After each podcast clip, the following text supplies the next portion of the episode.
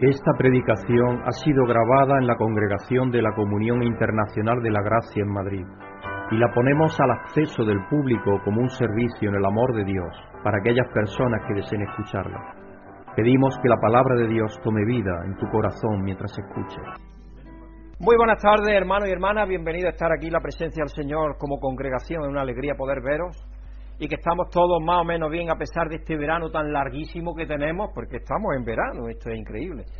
Ayer se registraban temperaturas, creo que en Orense, no sé si es un pueblo de Orense, mayores que las que se registraron en julio y agosto, la máxima del año, ahora en octubre. Y Brígida y yo estábamos ayer paseando y vimos el espino blanco con frutas rojas y florido. Y florido, la primera vez que yo lo he visto en mi vida. Florece en abril y mayo. Imaginaros. Y otro espino también florido. Yo me sorprendí porque digo, nunca he visto yo esto así. ¿Qué ha pasado? Y es que lo que está pasado es que el clima está hecho una... Está, tenemos trastornado del todo. Está, más, está más que confuso. Como el mundo. Como el mundo. ¿Veis cómo el mundo está? ¿Veis lo que está pasando en Israel y todo eso, desgraciadamente?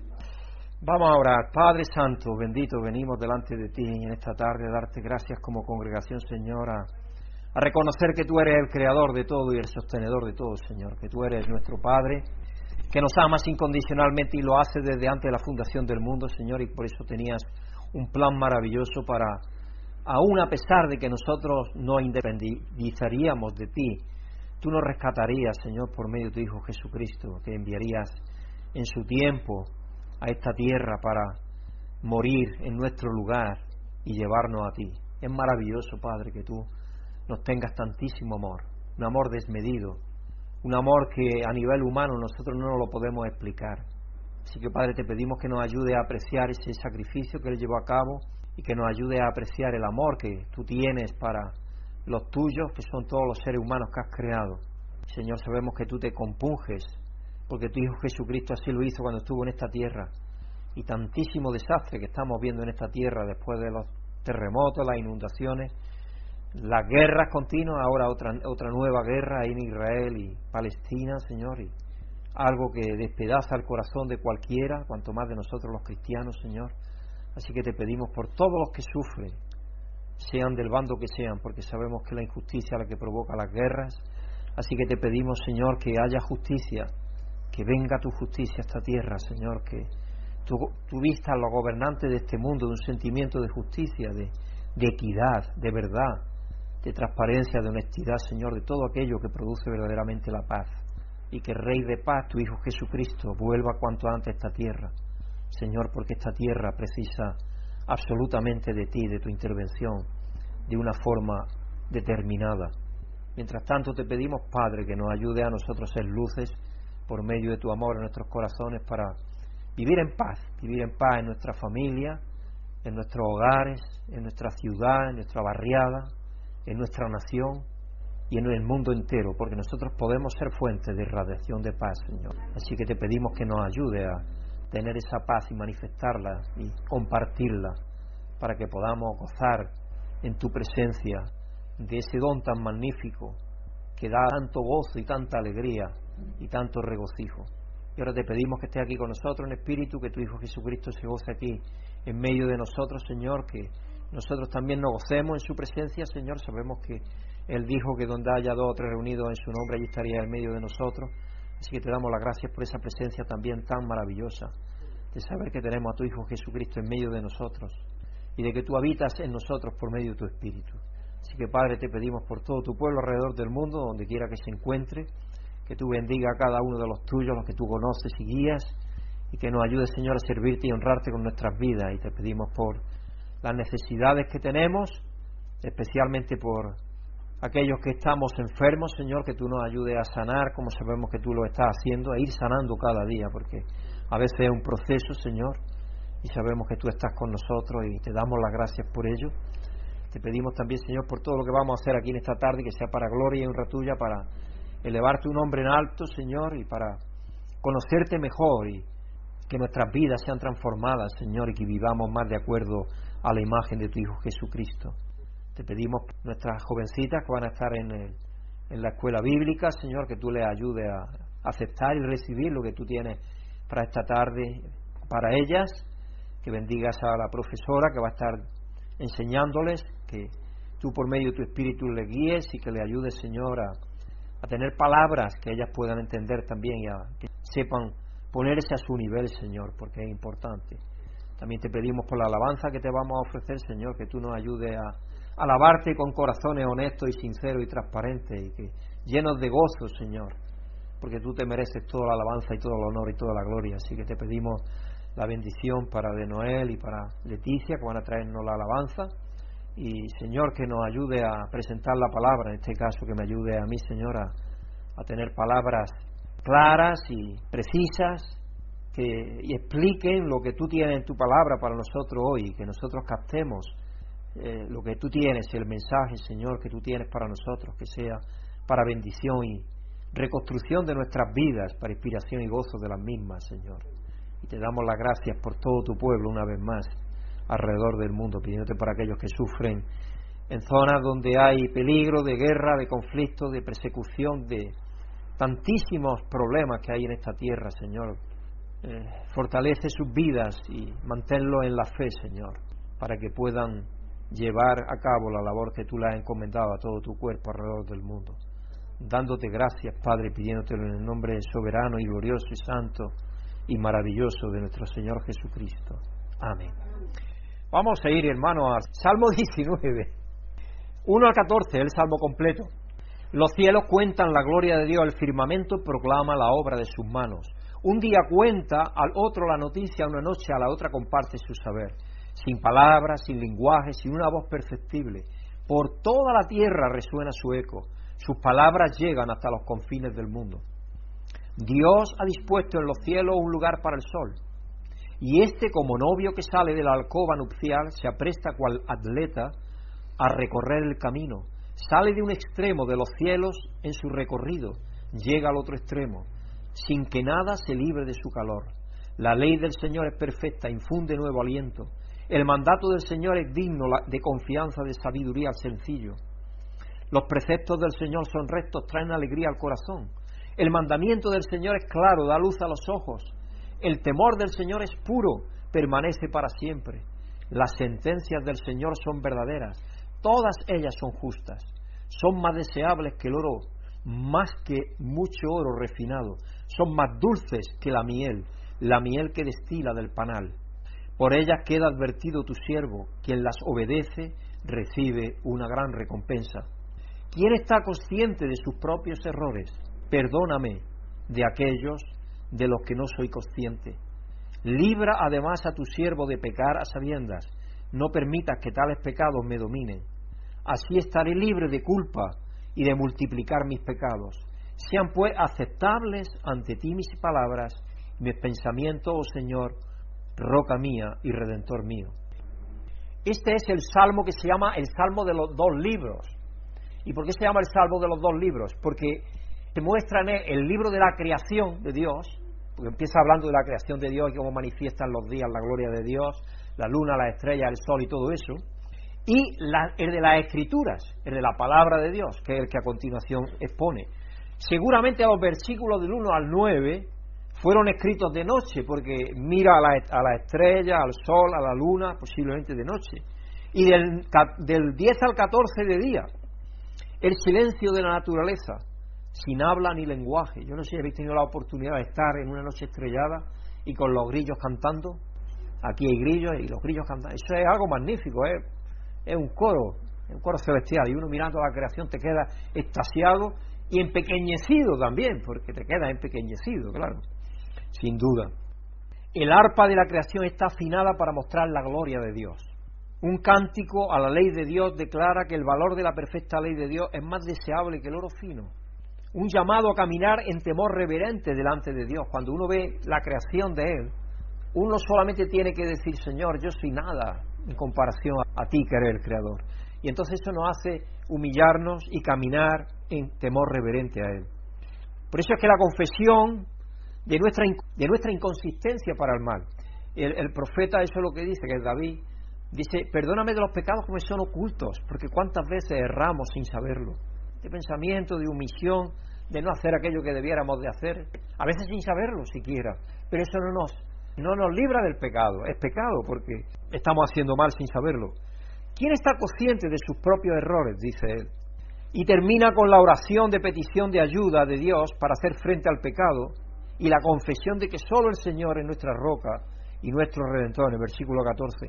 Sean pues aceptables ante ti mis palabras y mis pensamientos, oh Señor, roca mía y redentor mío. Porque yo sé que al final necesito un redentor, porque si no fuera porque tengo redentor no viviría. Y veo tu grandeza y tu magnificencia en la propia creación, que vengo a darte honor y gloria, porque tú te la mereces toda. Así que vamos a alabar a Dios con todo nuestro ser y con todas nuestras facultades, pidiéndole que Él intervenga en nuestra boca y que nos ayude a alabarle con toda nuestra vigor y por medio de su Espíritu que sea presentada y por medio de Jesucristo esa alabanza para que sea de gloria y honra a nuestro Padre, que se la merece toda la gloria y toda la honra. Señor, nosotros estamos delante del Señor en esta tarde, conscientes de que tú eres nuestro Señor, nuestro Salvador y Dios forte y poderoso. Gracias por permitir estarmos alabando al Senhor e nos capacita, Deus, a podermos crer e viver uma vida que agrada ao Senhor. Graças por esse momento de cânticos, de alabança ao Senhor. Permita que podamos também sermos enriquecidos, ó Deus, com a palavra do Senhor nessa tarde, aprendermos mais e mais do Senhor.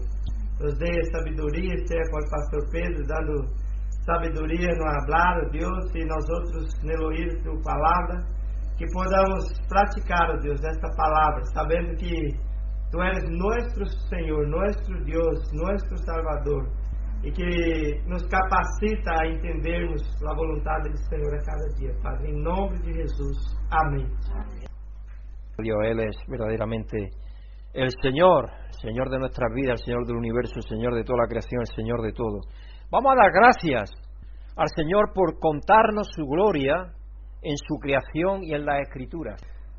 Señor, gracias por tenermos la palabra del Señor, oh Dios, esta afirmación y esta convicción de que el Señor nos ha criado y ha criado todo el mundo y todo que existe por por el Señor y ha sido hecho por ti, oh Padre, para el honor y la gloria del Señor.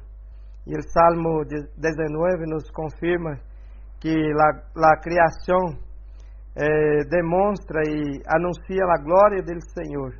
Y el firmamento de los cielos y todo que existe também declara que tu eres nuestro Dios, que tu eres Dios Todo-Poderoso. Nós outros, Padres, somos gratos e em todo tempo e alabamos ao Senhor por saber que não estamos aqui rendidos ao pecado e rendidos a esse mundo pecaminoso, pero estamos delante do Senhor, um Deus todo-poderoso, Criador e sustentador de todas as coisas, para a glória e honor do Senhor mesmo. Graças, Padre. Graças também por nos criar a semelhança do Senhor e nos dar a capacidade lá, toda a habilidade, ó Deus, de podermos também alabar e glorificar o nome do Senhor. Graças, Padre, em nome de Jesus. Amém.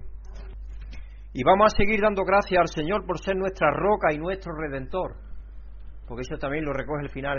Gracias te damos, Señor, por ser nuestra roca y nuestro redentor, Señor.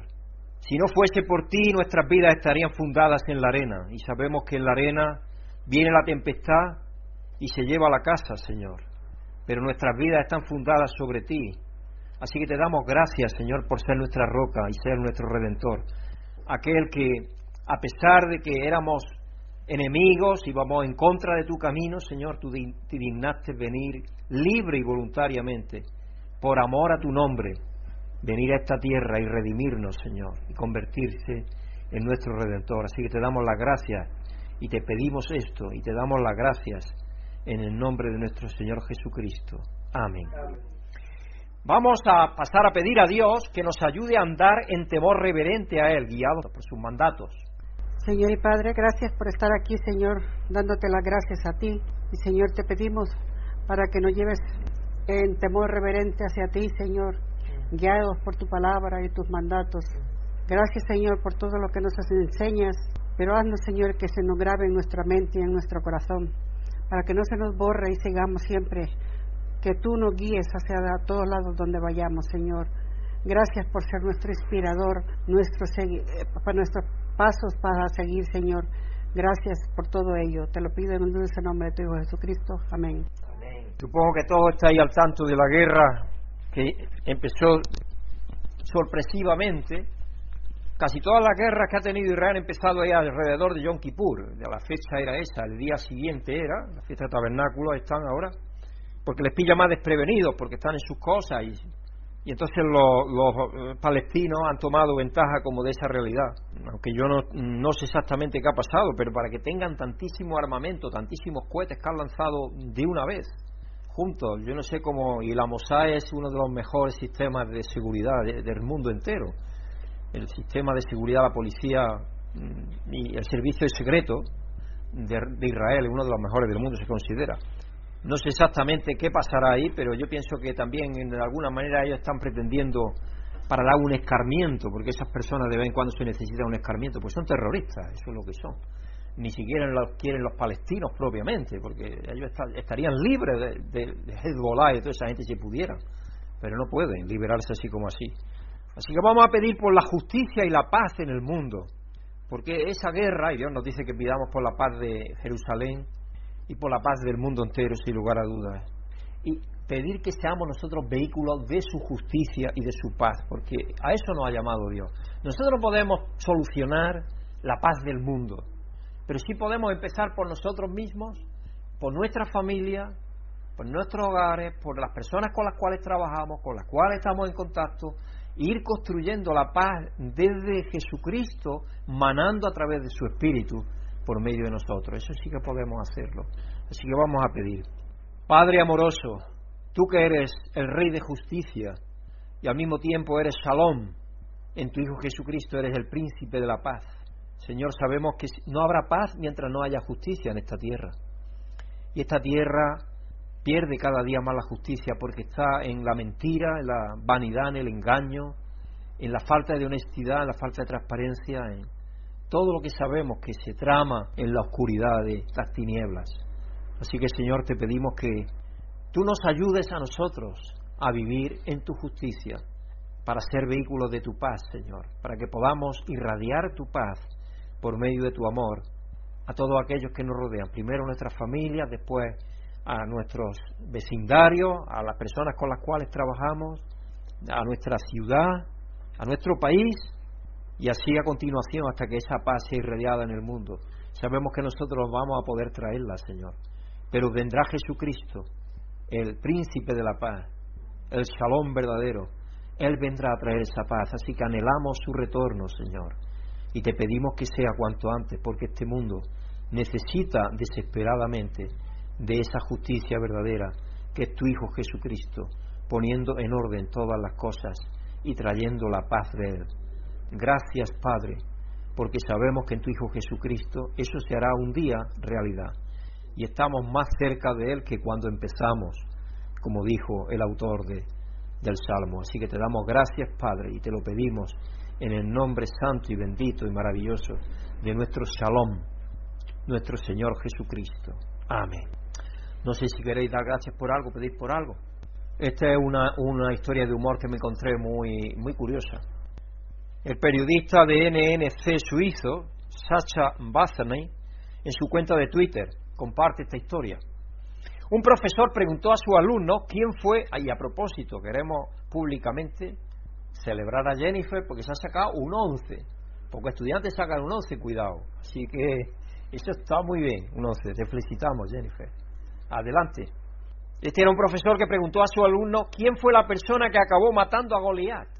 Para ello dejó un espacio en blanco.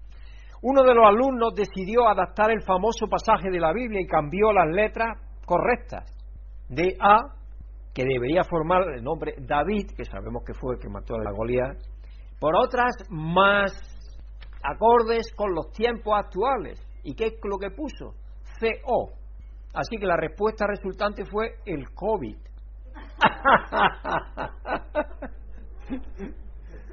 el COVID se para este muchacho el COVID se encargó de matar a Goliat. ¿Qué os parece?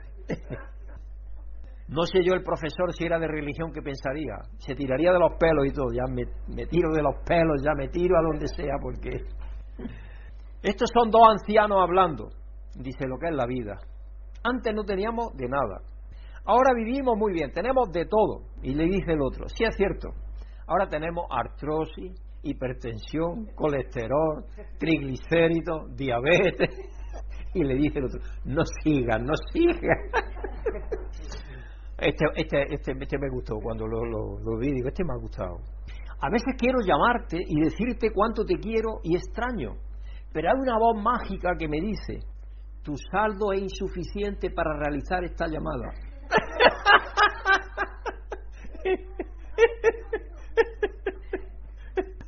Se ve que estaba aspirando a cosas que no podía recibir. Así que cuidado a qué aspiramos. Tenemos que medir las fuerzas que tenemos. Como dice Jesucristo, antes de ir a... Tenemos que medir las fuerzas que tenemos. Mis padres siempre me decían, dice, vosotros tenéis que buscar a alguien igual que vosotros. Eso no lo decían antes casi todos los padres. Y es verdad. Es verdad. Una persona que sea honesta, sincera y de buen de buena familia, de buen nombre y que sea que sea respetuosa, porque eso es muy importante, que sea respetuosa una persona que sea que nos respete, que respete tanto el hombre a la mujer como la mujer al hombre. Eso es lo más importante que podemos pedir a Dios que nos dé y nos conceda. Y nosotros siempre lo estamos pidiendo para nuestro hijo. Hermano, el tema de esta semana es el regalo incomparable de conocer a Cristo. tenemos la escritura de esta semana. Y la lectura en Éxodo 20, 1 al 4, y luego del 7 al 9, y luego 12 al 20, trata sobre la entrega de los diez mandamientos. Y con los diez mandamientos, Dios lo que hace es darse a conocer al pueblo de Israel como un Dios que quiere que vivan de una manera diferente. Porque todos los otros pueblos tenían unas vidas muy desordenadas, tanto así que mataban incluso a sus propios hijos sacrificio. Imaginaros qué cosa. Le sacrificaban a Moloch a sus hijos. Y era algo tremendo. Si uno se pone en la, en la época en la cual Dios da la ley a Israel, uno sabe que estaba dándole algo bueno al pueblo de Israel, porque era un código con el cual podían tener vidas muchísimo mejores eh, que les protegiera a ellos y que también le ayudara a tener una relación personal con Dios establecida. En el texto de Filipenses, que es la escritura central de que vamos a ver hoy, Filipenses 3, 4 al 14, presenta a Pablo considerando todas las cosas como pérdida en comparación con el valor incomparable de conocer a Cristo Jesús. Y Mateo 21, 33 al 46 presenta la parábola de los siervos malvados, que confronta con valentía a quienes rechazan a Jesús acarreando un gran peligro para sí mismo. ¿Sabéis? Los siervos malvados, que Dios envía uno y otro y los van matando, los van matando a todos. increíble lo que hacen con... Y son los profetas y todo eso que Dios estaba enviando. Eran un peligro para sí mismos porque sí, al final acababan mal. Y el título del mensaje de hoy, ¿qué valoras más? ¿Qué valoras más? Y como digo, la escritura central del mensaje de hoy se encuentra en Filipenses 3, versículo 4 al 14, y nuestra hermana Ana Elsa va a estar leyéndolo para todos nosotros. Buenas tardes, no de Dios, hermanos y hermanas. Dios os bendiga a los que estáis aquí y a todos los que escucháis esta grabación. La escritura central del mensaje de hoy se encuentra en, en la epístola de Pablo a los Filipenses capítulo 3, versículo del 4 al 14. Y dice lo siguiente en la palabra de Dios. Aunque yo tengo también de qué confiar en la carne, si cualquier otro cree tener motivo para confiar en esfuerzos humanos, yo más. Circuncidado al octavo día del, de la tribu de Benjamín, hebreo de pura cepa en cuanto a interpretación de la ley, fariseo, en cuanto al celo perseguidor de la iglesia, en cuanto a la justicia que la ley exige intachable. Sin embargo, todo aquello que para mí era ganancia, ahora lo considero pérdida por causa de Cristo. Es más, todo lo considero pérdida por razón de incomparable valor de conocer a Cristo Jesús, mi Señor. Por Él he perdido todo y lo tengo por estiércol a fin de ganar a Cristo y encontrarme unido a Él. No quiero mi propia justicia que procede de la ley, sino la que se obtiene mediante la fe en Cristo. La justicia que procede de Dios, basada en la fe, lo he perdido todo a fin de conocer a Cristo, experimentar el poder que se manifestó en su resurrección, participar en sus sufrimientos y llegar a ser semejante a Él en su muerte. Así espero alcanzar la resurrección de entre los muertos. No es que yo los haya conseguido todo o que haya sido perfecto. Sin embargo, sigo adelante, esperando alcanzar aquello para lo que cual Cristo Jesús me alcanzó a mí. Hermanos, no pienso que yo mismo lo haya logrado ya. Más bien, una cosa hago, olvidando lo que se queda atrás y esforzándome por alcanzar lo que está delante. Sigo avanzando hacia la meta para ganar el, premio que Dios ofrece mediante su llamamiento celestial en Cristo Jesús. Muchas gracias, hermana. ¿Qué valoras más? Esta pregunta surge inevitablemente al leer este pasaje. Cuando leemos este pasaje, esta pregunta es una pregunta que surge. ¿Qué valoro yo más? Cuando leemos este pasaje en la carta de Pablo a los creyentes en Filipos, si le pidiera a las personas que hicieran una lista de las cosas que valoran hoy en día, ¿qué crees tú que pondrían las personas en esa lista? ¿Qué crees tú que incluirían? Ciertamente más tiempo, porque el tiempo parece que a todos se nos hace breve, pero el dinero ocuparía también un lugar destacado, sin lugar a dudas. Quizás el número uno.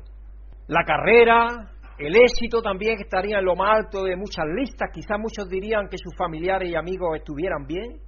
Y en nuestra sociedad demasiado consciente por la salud, ciertamente la buena salud posiblemente ocuparía un lugar destacado. A mí me llama la atención cada vez que llega la Navidad y llega el sorteo de la Navidad y a la gente no le toca, dice, bueno, por lo menos tenemos salud. Es decir, que a mí eso me dice que el segundo orden de prioridades y de valores que ellos tienen es la salud. El primero es el dinero y el segundo la salud, porque si no, no dirían eso. Digo yo. Eso me lo dice claramente, porque dicen eso y dicen, bueno, por lo menos tenemos salud. ¿Qué estaría en tu lista? En tu lista, en la tuya personal, ¿qué habría en tu lista? ¿Qué estaría lo primero en tu lista? ¿Qué, qué valoras tú por encima de todo? Por encima de todo. ¿Qué valoras más que nada en tu lista personal? En este pasaje Pablo comienza mencionando una lista de muchas credenciales de primer nivel que se considerarían muy valiosas en la época de él, pero nos dará un giro después de, y nos sorprenderá, sobre cómo ve esta lista de lo más valioso un poco después, cuando Dios lo llama. Él parece que primero consideraba unas cosas muy importantes pero cuando Dios lo derriba del caballo y le da de nuevo la vista, la vista espiritual, la vista para ver verdaderamente, eso cambia drásticamente. Entonces el orden de sus valores, lo que él valora, cambia absolutamente. Y para ser claros, Pablo no nos está dando una lista de cosas por las que no deberíamos estar agradecidos o cosas que deberíamos evitar, no. Dios quiere que tengamos de todo. En la tercera epístola de Juan, que dice, yo, yo quiero que te vaya bien en todo, dice. Que, tenga, que sea bendecido en todo. Dios quiere que tengamos bendición. Ahora, lo malo que pongamos el caballo detrás del carro. Ese es el problema. Y a veces no sucede, hermano. Él va a compartir con nosotros algo que sabe que dejará a la altura de la suela de una pargata nuestra lista de lo que consideramos más valioso. Tiene una razón por la que hace esto, este contraste. Ya que está argumentando en contra de colocar lo que él llama confianza en la carne. ¿Por qué? Porque en ese tiempo estaban viniendo a la iglesia a, a Filipos gente que estaba volviéndolo de nuevo al judaísmo. Y entonces estaban diciéndole que ese era lo más importante, cumplir con las leyes judaicas para poder ser salvos. A esos maestros, esos maestros falsos que estaban entrando ahí encubiertamente y insistían en la tradición judía, de la circuncisión para que una persona fuera considerada un seguidor verdadero de Cristo. Porque claro, ellos pensaban y cuestionaban y decían, no, pero si esta es la señal del pueblo de Israel, el pueblo de Dios, en el Antiguo Testamento era la circuncisión la señal. Y la segunda señal era el sábado. Entonces ellos querían volverlo a todo eso. Él no se quedó con los brazos cruzados mientras aquellos autoproclamados maestros intentaban agobiar a sus hermanos y hermanas imponiendo rituales externos, porque eso es lo que son al fin y al cabo. Son cosas externas que no cambian cómo la persona es. Porque que tú tengas un trozo más de prepucio, ¿no? En el caso del hombre, eso no nos cambia al hombre. No nos cambia en absoluto. No nos cambia. Incluso que guardemos el sábado tampoco nos cambia en absoluto. No. Porque eso es externo al fin y al cabo. Son cosas que dependen además de nosotros.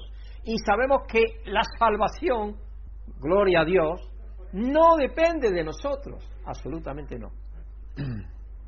Así que los creyentes gentiles en Filipos ya tenían suficientes desafíos con los que, de lidiar simplemente por vivir en una cultura en la que se, se les controlaba.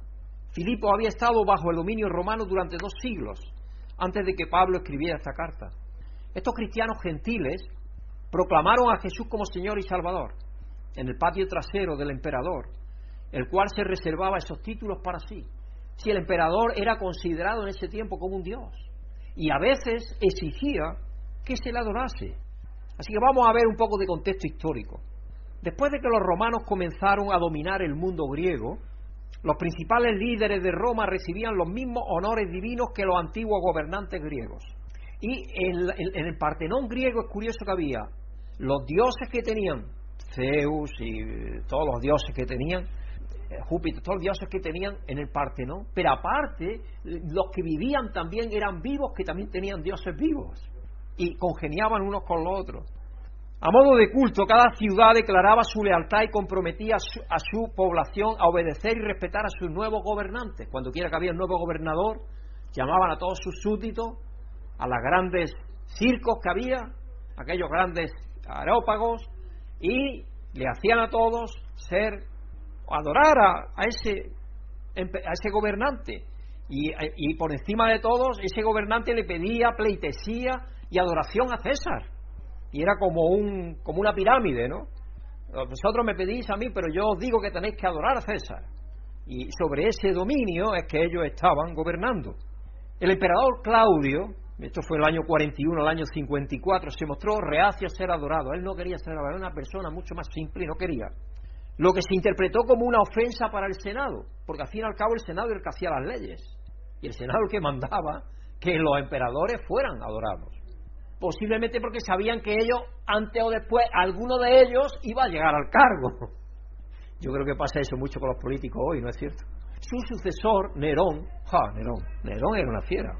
Nerón era un artista. Llegó a ser emperador en el año 54 después de Cristo, justo antes de que Pablo escribiera a los filipenses. Poco antes, pocos años antes. Poco después de ascender al trono, Nerón se enamoró de sus ensoñaciones, de su propia grandeza construyó un centro de adoración para sí mismo y restauró el culto a los gobernantes en todo el imperio, es decir, lo que había hecho su predecesor de él, él lo cambió y volvió otra vez con una grandeza muchísimo más grande.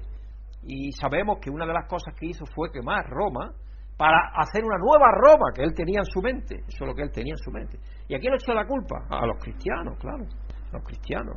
Así que restauró el culto en todo el imperio y también elevó a esa categoría a las familiares de los emperadores. La familia de los emperadores también, la mujer, los hijos, todo eso, eran también adorados. Imaginaos. Entonces los cristianos ahora tenían un desafío mucho más grande. Estaban siendo presionados a que se le ajustaran las expectativas religiosas, políticas y económicas externas y ser considerados ciudadanos devotos del imperio romano, eso se le pedía. Y por otra parte, ahora recibían la presión de algunos falsos maestros que venían de parte supuestamente del cristianismo, pero que eran judaizantes, que era lo que eran, cuya devoción era más hacia las costumbres judías que hacia Jesús como Señor. Dios mueve a Pablo a contrarrestar las afirmaciones de, falsos los falsos maestros y así proteger a sus hermanos cristianos. ¿No hacemos nosotros hoy frente a las mismas presiones? Nosotros también vivimos en una cultura en la que es cada vez más difícil ser leales a Jesús sin ser excluidos y menospreciados. Oponerse a las tendencias culturales actuales que van en contra de los caminos de Jesús puede causarte problemas. Y tenemos que decidir qué hacer. Porque ahí donde están nuestros valores. ¿Qué valoramos nosotros más? ¿Qué valoramos más? Además de esto, siempre hay algún maestro autoproclamado o super predicador que quiera agregar a tu identidad en Cristo alguna regla externa que debes seguir. Y suele ser alguna regla externa la que les sirve para lograr lo que más valoran. Ojalá escuchemos las palabras de Pablo hoy, como un recordatorio de que nuestros mayores valores no son nada comparados con la bendición inconmensurable de conocer al verdadero Señor y Salvador Jesucristo. Comencemos mirando la lista que Pablo nos da y que alguna vez dirigió su vida. Filipenses 4, de 4 al 6. Yo mismo tengo motivos para tal confianza La tal confianza de confiar en la carne, de confiar en lo que soy.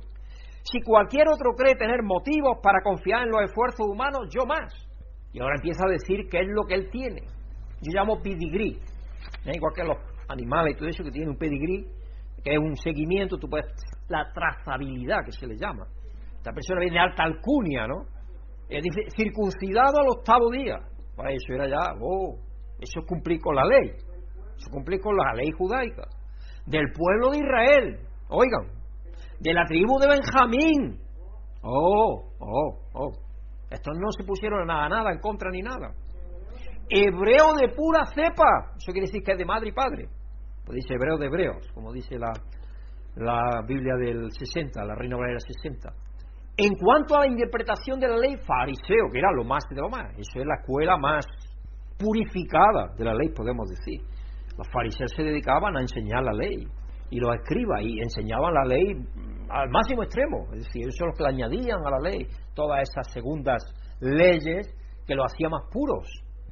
En cuanto al celo perseguidor de la iglesia, si estaba presentando verdaderamente sus credenciales, era cualquiera, en cuanto a la justicia que la ley exige, intachable, si era justo delante de sus propios ojos.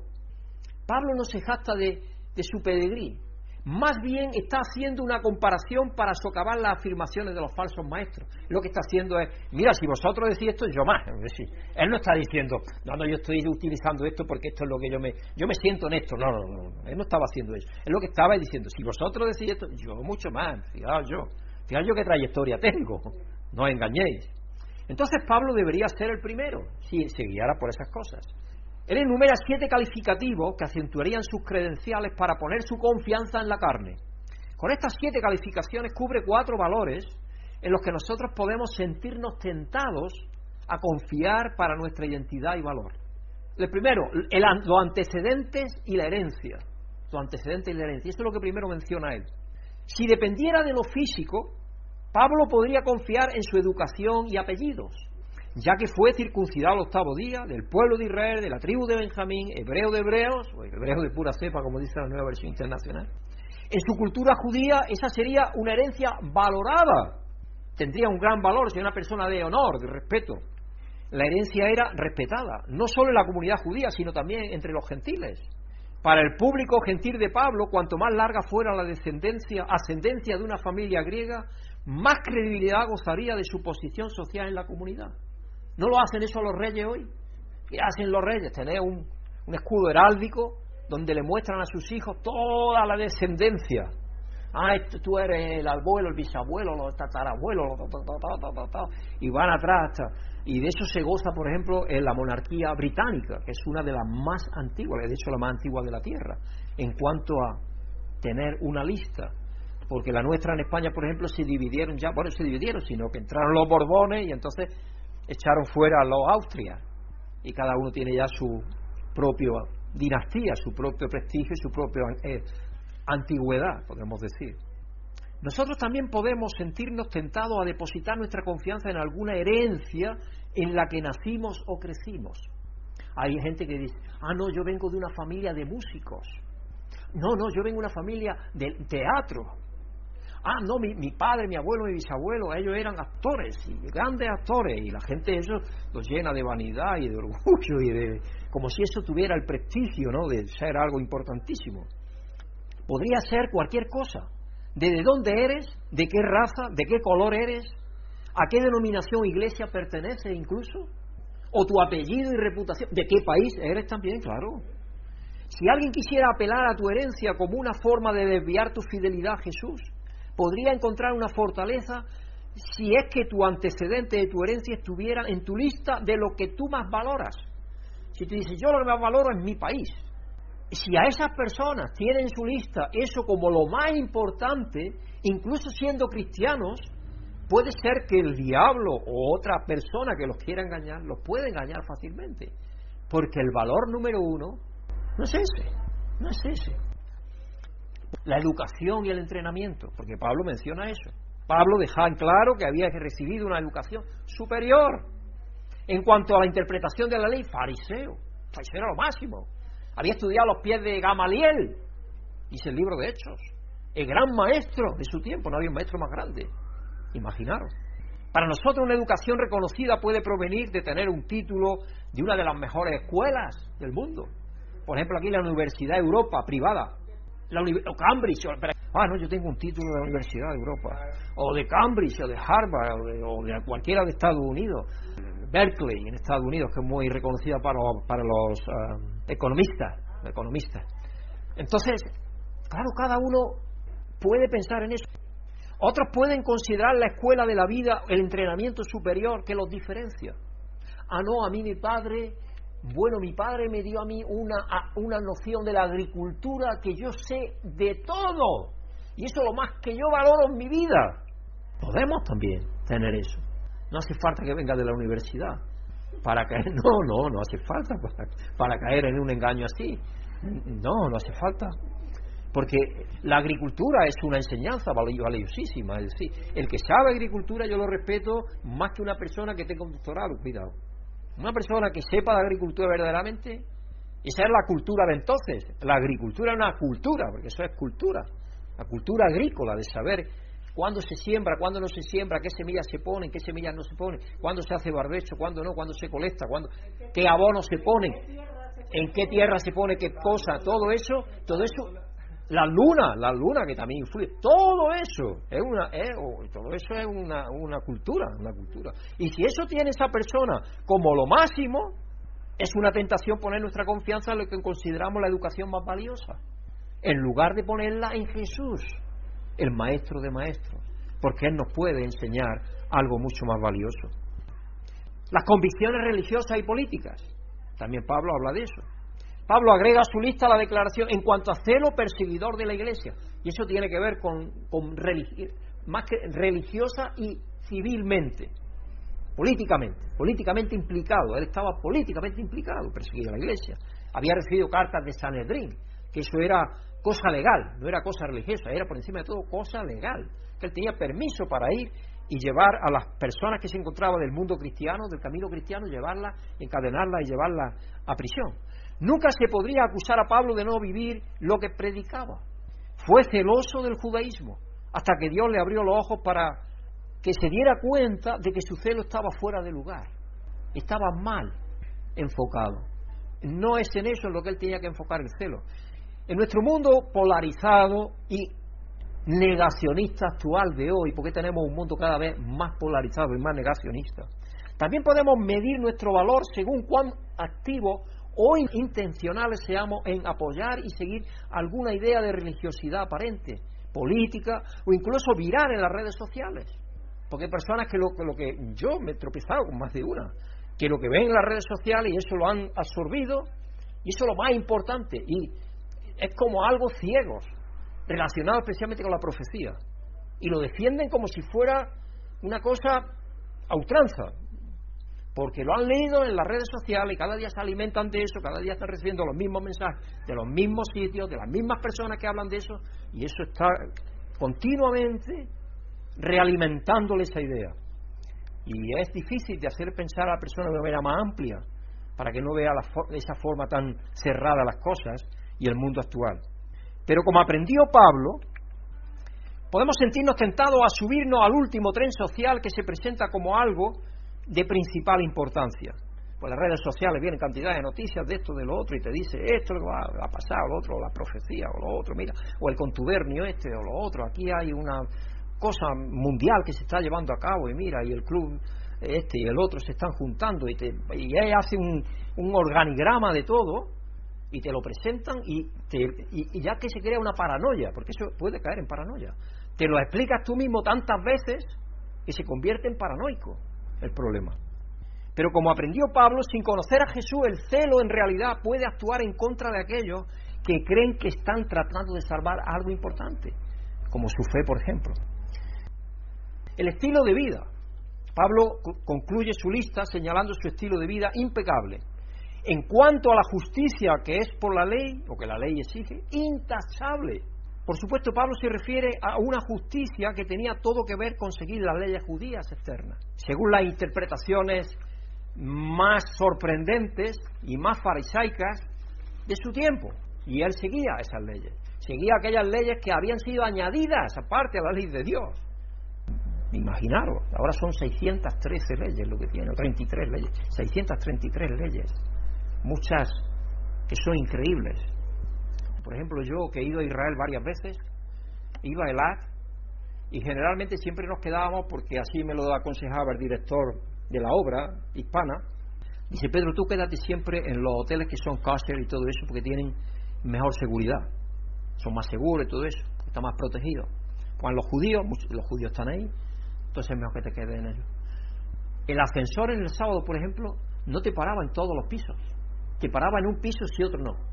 ¿Qué tiene que ver eso con la ley de Dios? Decirme, el que me tomen a mí aquí así por el, por el hombro, cuando yo voy a servirme pescado o pollo creo que era, y me digan que yo no puedo servirme pollo porque ese plato que yo estoy usando es el del pescado, que no me he dado cuenta que tiene unas rayas puestas, eso estaba brígida conmigo, lo he contado alguna vez, pero así fue. Yo me sorprendí. Y yo al final le pregunté a él, pero bueno, ¿dónde tiene el pescado la leche? Porque lo que dice la palabra de Dios es, no cocerá el cabrito en la leche de su madre. Eso es lo que dice. Y de ahí sacan ellos todas esas cosas. Pero luego me dijeron, no, sí, no, usted puede comerlo si quiere, pero tiene que sentarse allí aparte. Tenemos esa mesa preparada para vosotros los gentiles. y así fue. Y es porque todavía estaban retirando los platos del mediodía, pero no los habían retirado todos. Y yo cogí un plato que era errado y me iba a servir algo en un plato que no podía servirme en ese plato, porque había servido en ese plato la carne de la mañana, del mediodía, creo que era. Para una persona que piense algo, dice, bueno, es la contradicción más grande que hay. Pero así es, hermano. Es así de esa forma, es así. Así que también nosotros, hermanos, podemos depositar nuestra confianza en un estilo de vida que haya sido marcado por ciertas prácticas externas, como una forma de vida superior.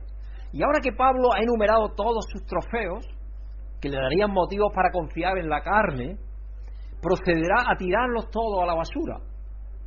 Y voy a usar la Reina Valeria de 1960 por claridad y consistencia con lo que Dios le está dando a conocer a Pablo, porque el texto es muy claro, es decir, esta versión, esta nueva versión de la Reina Valera es muy clara, pero no es la que yo tengo, será más moderna, porque esta sí, esta está muy, esta está muy clara, esta que ha leído Ana muy, muy moderna. Dice Pablo, sin embargo, cuantas cosas eran para mí ganancia, esas cosas, mi peregrí familiar, esto, lo otro, fariseo de fariseo, todas esas cosas eran para mí ganancia, eso me daba a mí un gran prestigio, me daba una gran seguridad, me daba un gran honor. Todas estas cosas que para mí eran de gran ganancia, la he estimado como pérdida por amor a Cristo. Y ciertamente aún estimo todas las cosas como pérdida por la excelencia del conocimiento de Cristo Jesús, mi Señor, por amor del cual lo he perdido todo y lo tengo por basura para ganar a Cristo, por basura. Y ser hallado en Él, no teniendo mi propia justicia, que es por la ley, sino la que es por la fe de Cristo. Y hago énfasis en eso, porque en eso sí que la, versión internacional está muy mal porque menciona que es por la fe de uno. De modo que Pablo está tirando a tierra que no es por la fe de uno ni por lo que uno hace, y ahora resulta que uno es salvo por la fe de uno. No, Señor mío, es por la fe de Cristo que somos salvos. Así que en esta parte la Reina Valera mantiene su tradición pasada por los masoretas y ser hallado en él no teniendo mi propia justicia que es por la ley, sino la que es por la fe de Cristo la justicia que es de Dios por la fe. La justicia es de Dios, no es nuestra. A fin de conocerle y poder y el poder de su resurrección y la participación de sus padecimientos, llegando a ser semejante a él en su muerte, si en alguna manera llegase a la resurrección de entre los muertos. Eso es lo que estoy leyendo en la Reina Valera del 1960. Esta sección, hermanos, si os dais cuenta, comienza con la transición, sin embargo, si lo que Pablo consideraba antes una gran ganancia, ahora, comparado con Cristo, lo cuenta como una pérdida. Una pérdida total. No hay nada que se pueda salvar en realidad, nada. Pablo cambia su punto de vista para incluir como contar con todo como una pérdida a través de estos de estas dos comparaciones, porque compara con dos cosas. Todas las cosas físicas que se pueden tener o lograr con la de conocer a Cristo mi Señor y recibir la, la justificación por lo que uno es o uno hace, ser hallado en Él, no teniendo mi propia justicia que es por la ley. Sí, él compara una cosa con la otra y las contrasta. Y recibir la, la justicia que es de Dios por la fe, pero la fe de Jesucristo. Nosotros lo que hacemos es creer en Cristo, que Él pagó por nosotros y que Él fue fiel a Dios, porque de eso se trata la fe. La fe se trata de ser fiel.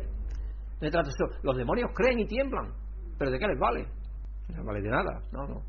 A Pablo le apasiona expresar su punto de, vista a sus hermanos y hermanas que estaban siendo tentados a poner su confianza en la carne, estaban siendo tentados a volver otra vez al judaísmo, a sentirse seguros en sí mismos, en lo que hacían, en lo que hacían ellos mismos.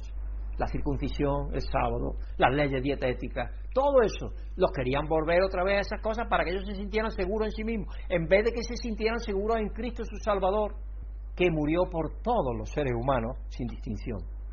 Él está experimentando la diferencia que hace Jesús. Nuestra traducción edita un poco el término que usa Pablo aquí con la palabra basura, pero él usa la palabra escubalum en griego. Escubalum que se traduce más directamente como excremento. Y no recuerdo muy bien la que tenía la versión internacional que teníamos antes, pero creo que es excremento, estaba bien traducida. La versión que tenemos de la nueva versión internacional en ese aspecto estaba bien. Porque es excremento, pero es excremento humano. Eso es lo que estaba diciendo Pablo. Porque en aquel tiempo que pasaba, porque era algo que él podía utilizar de una manera muy fuerte para descargarlos. ¿Qué es lo que pasaba en este tiempo? En este tiempo nosotros no vemos la suciedad que echamos los seres humanos. Va todo a las letrinas, las letrinas el agua, el agua se las lleva hasta las purificadoras. No vemos nada de eso. En aquel tiempo, he aquí, como pasa todavía en algunos países desgraciadamente del mundo, tenían unos arroyitos en medio de la calle y por ahí corría el agua y corría todo, todo. Imaginaros qué era vivir ahí en esas ciudades. Eso es lo que pasaba. En Roma no, porque Roma era una ciudad ya hecha muchísimo más y tenía unos grandes túneles y en esos túneles iba como hoy, mejor de hecho, porque es que se paseaba incluso por esos túneles se podía ir. Los cristianos vivían ahí, algunos de ellos en las catacumbas. Entonces imaginaros, porque estaban acostumbrados, porque eso es lo que había en, en sus pueblos, en eso es lo que había. Eh, no había otra cosa. Hoy nos parece extraño. Por eso Pablo utiliza eso. Es como eso que hay ahí, dice. Es como eso. Era nada. Eso no se puede contar para nada absolutamente. Eh, lo, considero todo, todo mi pasado, todo lo que yo era, todo, todo era como eso. Y lo, y lo doy todo por pérdida con tal de ganar a Cristo. Y él hizo ese énfasis para que ellos reaccionaran ante lo que estaban recibiendo de los falsos maestros. Así que en comparación con conocer a Cristo, todas estas cosas en las que podemos sentirnos tentados a depositar nuestra confianza, Pablo dice sin rodeos que son un montón de, bueno, ya te hace una idea, estiércol. Esa es la palabra que utiliza la versión internacional. Y en un mundo que carecía de sistemas, como digo, alcantarillados eficaces, su audiencia ciertamente entendió la idea, entendió de qué iba. Hasta el día de hoy, en la mayoría de los casos, los excrementos humanos no sirven absolutamente para nada. Es curioso. El estiércol de los animales sirve para fertilizar. Pero sin embargo, el de las personas no. No sirve para nada. Sí, y contamina y llena también las purificadoras, eso es una pena tremenda. Entonces, por eso Pablo utiliza eso de esa manera tan bárbara, porque es tan directa, tan fuerte, que es como darte con la cabeza en un martillo, ¿no? Y decirte, mira, no vale de nada absolutamente. Todo lo que hacemos a nivel personal no vale de nada. Todo lo que somos no vale nada. Contar de ganar a Cristo y tener conocimiento de Él. Así que el, Pablo está señalando con énfasis que ese es el valor que tiene todo aquello que no sea Jesucristo. Pablo contrasta su antigua mentalidad y acciones con una nueva forma de vivir y de pensar. Para ello utiliza primero un lenguaje con, contable de pérdida y ganancias el objetivo de contar las pérdidas y ganancias es mostrar si el negocio fue rentable o no al final del día. Yo cuando tenía mi pequeño supermercado llevaba todo, entradas y salidas, lo que vendía y lo que entraba de dinero y de existencias. Y sabía, cada día sabía lo que estaba ganando. O perdía, cada día. Lo que Pablo considera como ganancia es lograr la resurrección de entre los muertos. Esa es la verdadera ganancia. Todo lo que estaba en la columna de la carne no significaba nada para ese fin, nada absolutamente, nada. Lo único que obtuvo ganancia era conocer a Jesús. Pablo había llegado a saber que solo unido a Cristo estaría ante Dios. Todas las demás cualidades o logros naturales no contribuían en lo más mínimo para participar en esa realidad y por lo tanto no tiene sentido confiar en ellas para ese fin. Luego Pablo cambia el lenguaje contable y usa algunas imágenes atléticas para retratar aún más el valor de Cristo. Y nos vamos a los versículos 12 al 14. Filipenses 3, 12 al 14. Pablo dice ahora, no que yo lo haya alcanzado ya, ni que yo sea ya perfecto, sabemos que no vamos a ser perfectos en esta vida, sino que prosigo por ver si logro asir aquello, asir escoger, amarrar aquello, agarrarme a ello, por ver si logro asir aquello para lo cual fui también asido, cogido por Cristo Jesús. Hermanos, yo mismo no pretendo haberlo ya alcanzado, pero una cosa hago, olvidando ciertamente lo que queda atrás. Lo que queda atrás es todo aquello que él ahora no valora, todo aquello que le daba la importancia para la salvación. Porque no estamos hablando de otra cosa. Dios quiere que, Dios quiere que si podemos vistamos bien, que comamos bien. Dios quiere eso. No nos engañemos, hermanos. Pero eso no es el valor principal en nuestras vidas. No es. Que tengamos buena salud, que eduquemos con la mejor educación a nuestros hijos. Dios quiere eso, no nos engañemos. Pero eso no es lo más importante en nuestras vidas. No es lo más importante. Hermanos, yo mismo no pretendo haberlo ya alcanzado, pero una cosa hago, olvidando ciertamente lo que queda atrás, y se refiere a todas esas cosas que él consideraba como importantes para la salvación, dentro de lo que él consideraba salvación dentro del pueblo de Israel, extendiéndome a lo que está adelante, prosigo a la meta, al premio del supremo llamamiento de Dios en Cristo Jesús.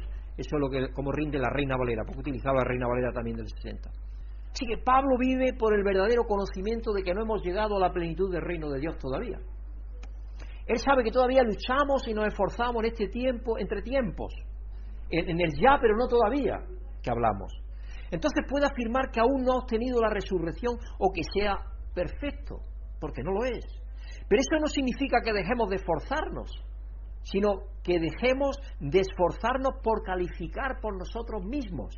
Porque ese es el punto que Pablo está enfatizando, por nuestros propios méritos. Pablo ahora se esfuerza por conocer a Jesús. O como dice, prosigo para hacer lo mío, porque Cristo Jesús me ha hecho suyo. La seguridad que tenemos de que la relación que Dios nos ofrece en Jesús es incomparable a cualquier otra cosa a la cual podamos aferrarnos en esta vida. La relación con Dios. Eso es lo primero. Jesús ya ha hecho realidad la resurrección y el reino. Incluso si ahora no podemos participar total y perfectamente de él. Pero aún podemos seguir adelante para conocer a Jesús a medida que avanzamos hacia la meta. Porque sabemos que es la única carrera que vale la pena correr. Así que Pablo enfatiza que a medida que avanzamos, lo hacemos olvidando lo que queda atrás. En otras palabras, olvidándonos de luchar en la carne o en la confianza de la carne. No es en nosotros que podemos confiar para que hacer realidad la salvación, no. Por eso es que hago tanto énfasis que a través de la fe de Cristo. Porque es la fe de Cristo la que nos salva. Entonces tenemos que estar seguros. No hay ninguna cosa que pueda separarnos del amor de Dios porque Cristo Jesús pagó por cada uno de nosotros. Amén.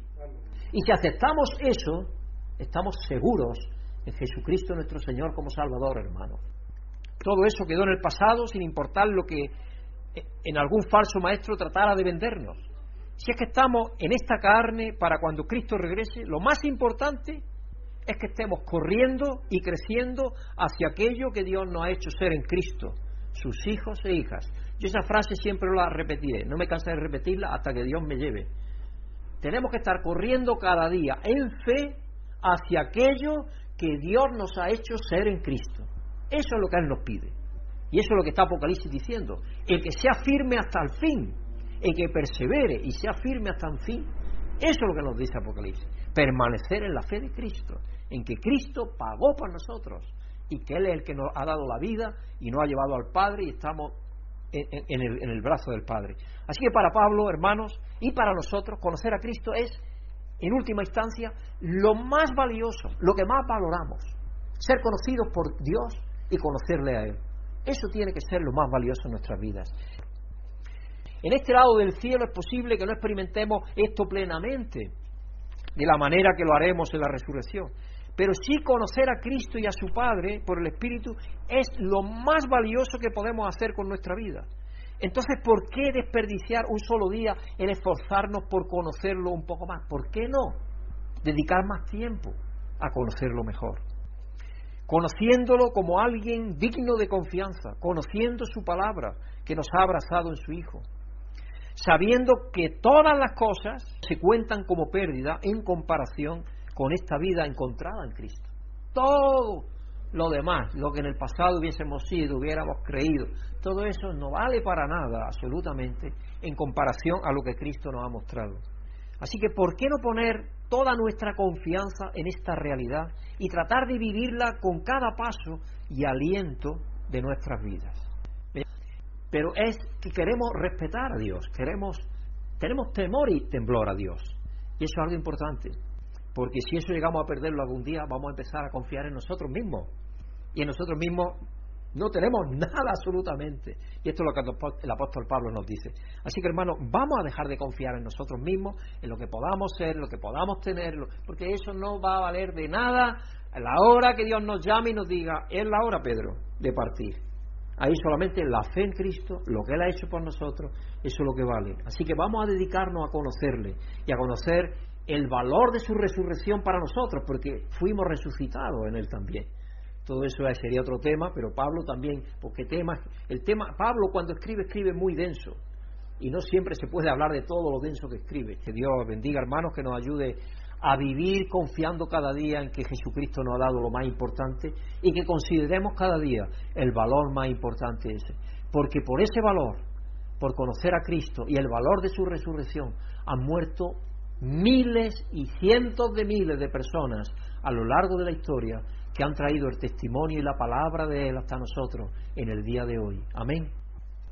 Padre nuestro, estamos muy agradecidos, Señor, por lo que tú eres en cada uno de nosotros, por cómo has llegado a nuestras vidas, por cómo hemos, nos has permitido conocerte, Señor. Estamos también agradecidos de poder aprender tu palabra, Señor. Gracias, gracias por tu Hijo Jesucristo. Señor, ayúdanos a, y a ser conscientes de lo que tú eres en nuestras vidas, Señor, lo que tú representas, y cómo nos desenvolvemos cada día con tu espíritu en, continuamente en nuestro pensamiento, Señor para poder cambiar de alguna manera y dar a conocer que tú eres el que rige nuestras vidas para que otros vean lo que tú representas y vean de algún modo lo que somos en ti, Señor. Gracias en nombre de tu Hijo Jesucristo. Amén. Si has sentido la bendición de Dios por medio de esta predicación, agradecemos tus oraciones y apoyo para que este ministerio pueda seguir siendo usado por Dios para bendecir a otros. Pedimos que el amor y la paz de Dios, que sobrepasa todo conocimiento, llenen tu vida.